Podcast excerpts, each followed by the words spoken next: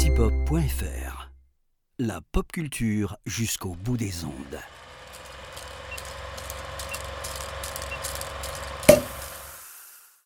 Attention, ce podcast contient des spoilers. Les équipes de l'apéro ciné et de Galaxy Pop sont fiers de vous présenter leur tout nouveau podcast qui s'intitule Martin Scorsese a-t-il perdu la main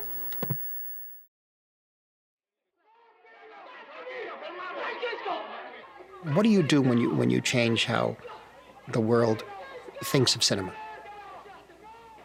What's next? I mean, uh, um, do you keep making the same kind of film?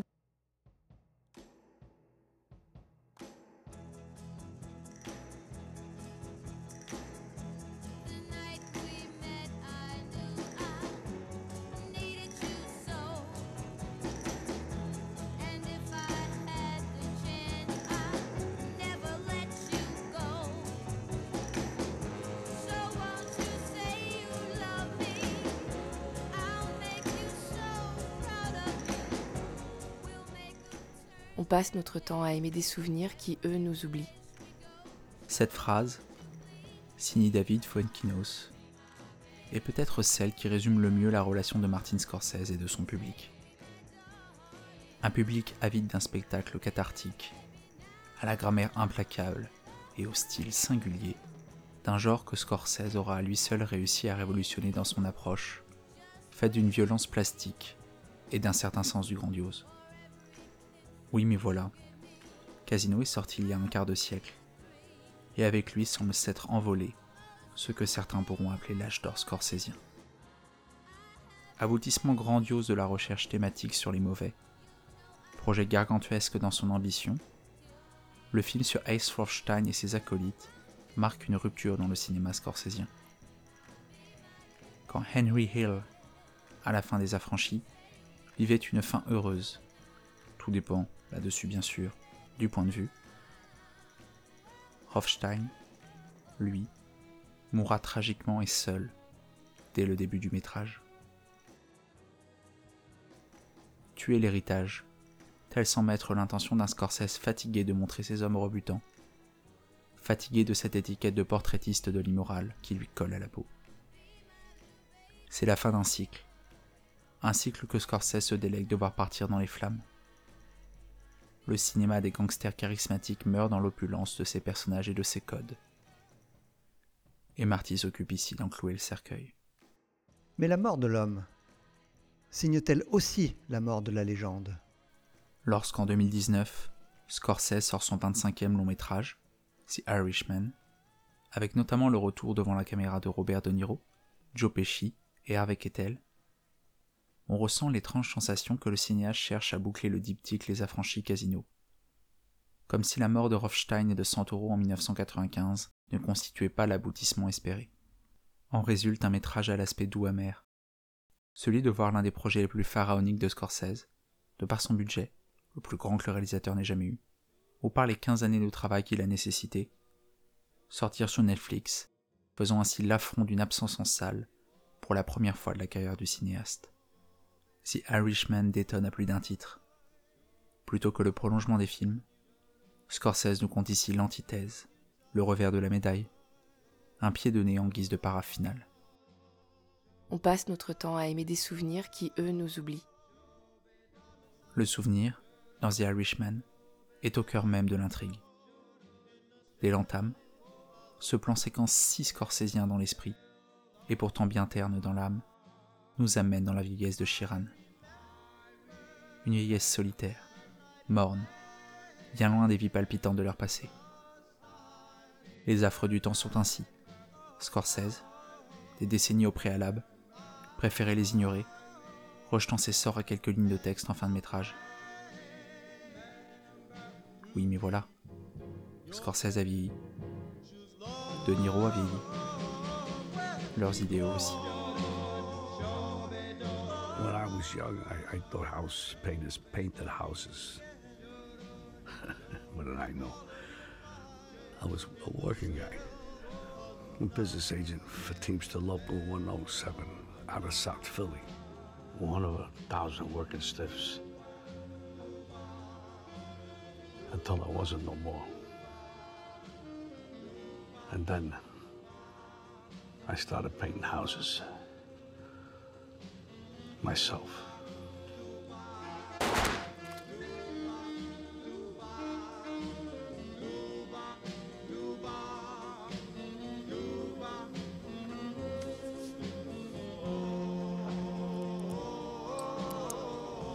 In this particular matter, the whole thing was built around the wedding. Bill Buffalino's daughter was getting married in Detroit. Bill was a Teamster lawyer, but more important, he was Russell Buffalino's cousin.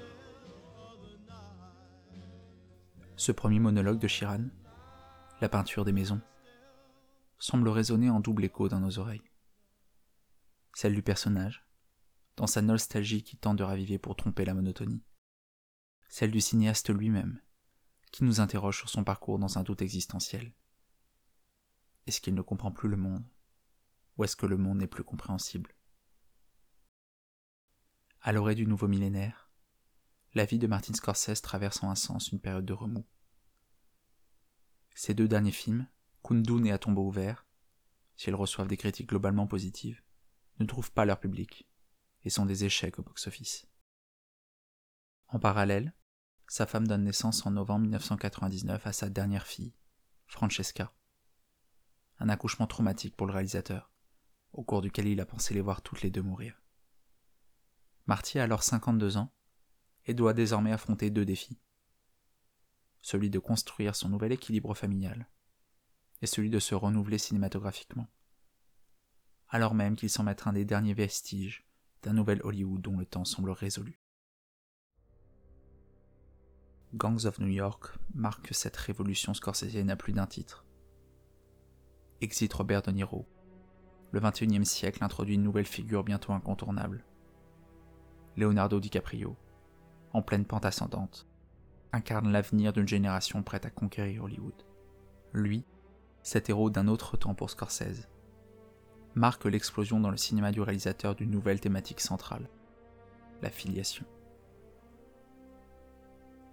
La première scène du film est assez explicite en ce sens, et prolonge la conclusion de Casino. Dans un intense combat, Bill le boucher tue le prêtre, père de Valon. Une scène tout en symbolisme, où Scorsese tue son passé, lui qui avait tant hésité à devenir religieux, pour introduire l'avenir. Le constat est clair. Il faut tuer le père pour accomplir le fils. car désormais, Scorsese n'est plus dans le jeu, il est au-dessus. Le cinéaste sait que sa génération s'éteint et qu'une nouvelle la remplace. Le monde change et le cinéma avec. En un sens, Gangs of New York sonne comme un aveu de changement. Scorsese délaisse Scorsese pour se recréer. La grammaire de son cinéma ne change pas. C'est au fond des choses qu'il se bouleverse. Sa mission n'est désormais plus la même. Il n'est plus là pour changer les choses, mais pour transmettre son héritage. La présence de Jack Nicholson et Martin Sheen dans Les Infiltrés fait alors sens. Ils sont la dualité morale du père. Deux figures du nouvel Hollywood, comme deux vestiges du passé, à l'entrée tardive dans le cinéma de Martin Scorsese, tués tous les deux par le fils de l'autre. Le Scorsese de nos souvenirs a tué le Scorsese véritable, et vice-versa. La filiation n'est ici pas que le symbole d'une transition de l'industrie, elle est aussi le témoin du changement de regard du public. On passe notre temps à aimer des souvenirs qui, eux, nous oublient. Scorsese veut s'émanciper des flingues, des intrigues policières des vieilles gueules du cinéma. Il tue nos souvenirs pour nous en créer de nouveaux. La filiation n'est pas que générationnelle, elle est aussi cinématographique. Scorsese ne veut pas faire le cinéma qu'on lui demande, mais le cinéma qu'il veut. C'est là que réside le paradoxe. Lorsque Marty gagne enfin l'Oscar du meilleur réalisateur, il jouit d'une cote non négligeable auprès des studios. Pourtant, il n'a jamais semblé aussi éloigné de leur logique, de leur folie, de leur vision du cinéma.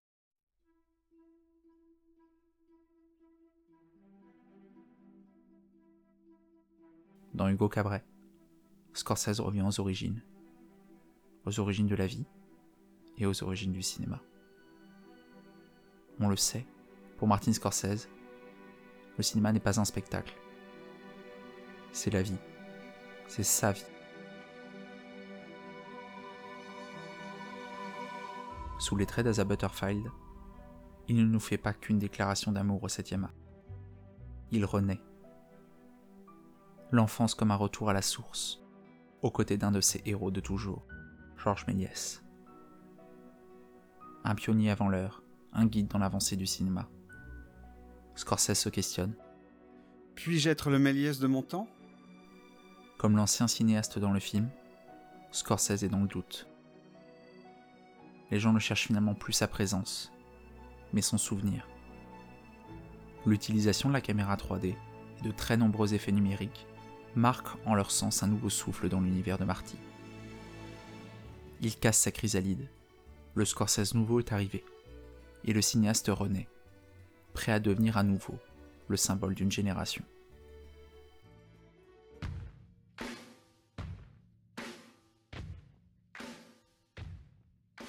Dans le loup de Wall Street, Scorsese embrasse ce qui fait le nouveau monde.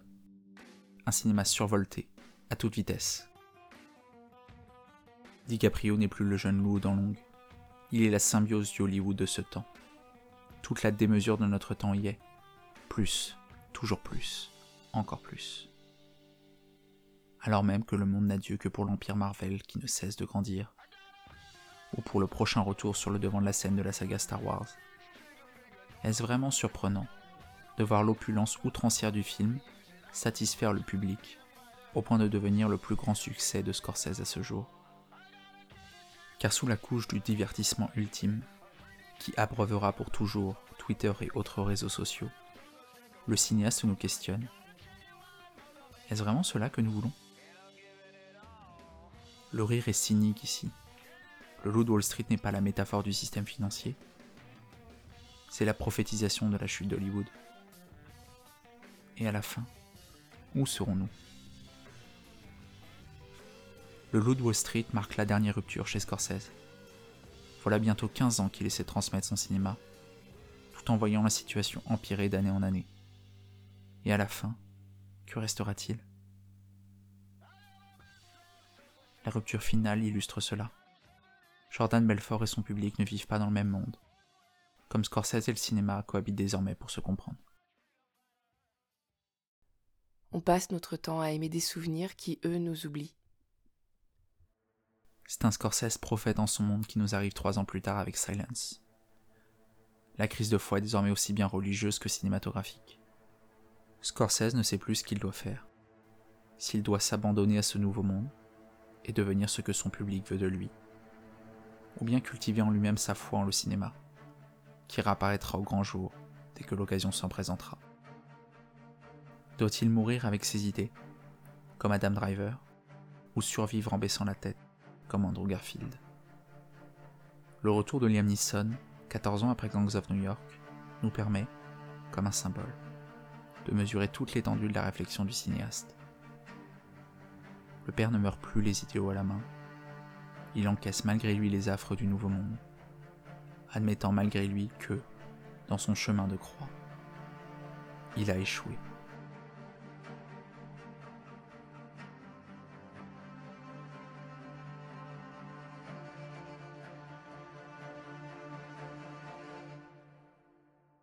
C'est là que The Irishman trouve sa place. Celle du retour inespéré de ces anciennes figures qui ont fait la gloire du cinéaste.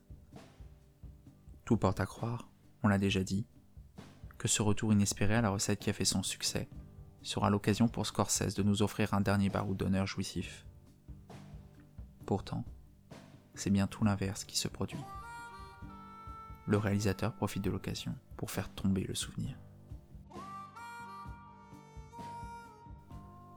Car The Irishman n'est pas un film de mafia, il est un film sur les mafieux. La mort n'y est plus jouissive, Elle est désormais lourde et pesante. Une scène démontre justement cela. Trois mafieux en voiture sur un fond de jazz sirupeux. Celui qui, à la place du mort, change la musique pour un tempo plus rapide. La mort s'ensuit, les vivants, eux, reviennent sur le programme originel. Scorsese crée le malaise. Ce que l'on voit n'est pas comme ce que l'on connaît, pas comme ce que l'on souhaite. Il y a dans The Irishman cette volonté de rompre avec la tradition, de nous montrer le revers de la médaille. Le public réclame une suite morale des affranchis de Casino. Marty leur donne sa réponse. Derrière la gloire se cachent des vies ternes. Dès lors, ce n'est pas surprenant de voir The Irishman user des techniques de de-aging, pas forcément réussies, pour ses acteurs. On nous conte la légende de personnes sans âge, que l'on exalte sans repère. De Niro n'a ni la vingtaine, ni la quarantaine à la guerre. Son visage est entouré d'un flou artistique, celui du souvenir et de la nostalgie. Ce qui intéresse Scorsese ici, c'est de nous montrer ce qui se passe quand le temps nous rattrape, quand nos vies défilent et que nous en devenons spectateurs. Il ne cherche pas à remonter le temps, au contraire, il embrase le sien pour nous montrer une chose. Si Scorsese a échoué, nous avons aussi échoué, différemment. Et puis, il y a ce plan.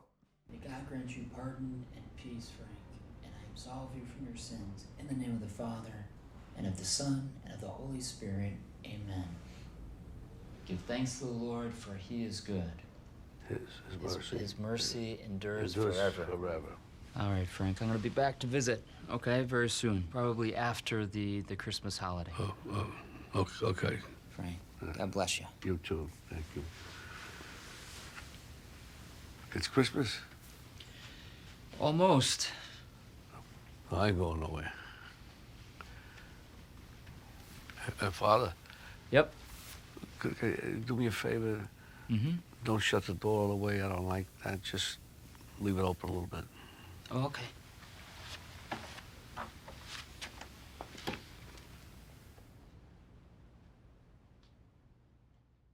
Cet homme, seul, nous regarde en droit dans les yeux par l'encadrure de la porte. Ce plan, il a tout d'un plan final de film, d'un plan final de carrière. Par sa symbolique, par sa puissance, ce plan nous confronte dans une certaine intimité à Scorsese lui-même. Le temps a passé. Les légendes se sont tues, la solitude est ambiante. Il nous interroge, Est-ce vraiment cette fin que l'on veut? Car au fond de nous, on le sait. Martin Scorsese n'a pas perdu la main. Cela fait juste trop longtemps que nous ne la saisissons plus. Et on passe notre temps à aimer des à aimer souvenirs. des souvenirs qui, eux, voudraient nous oublier.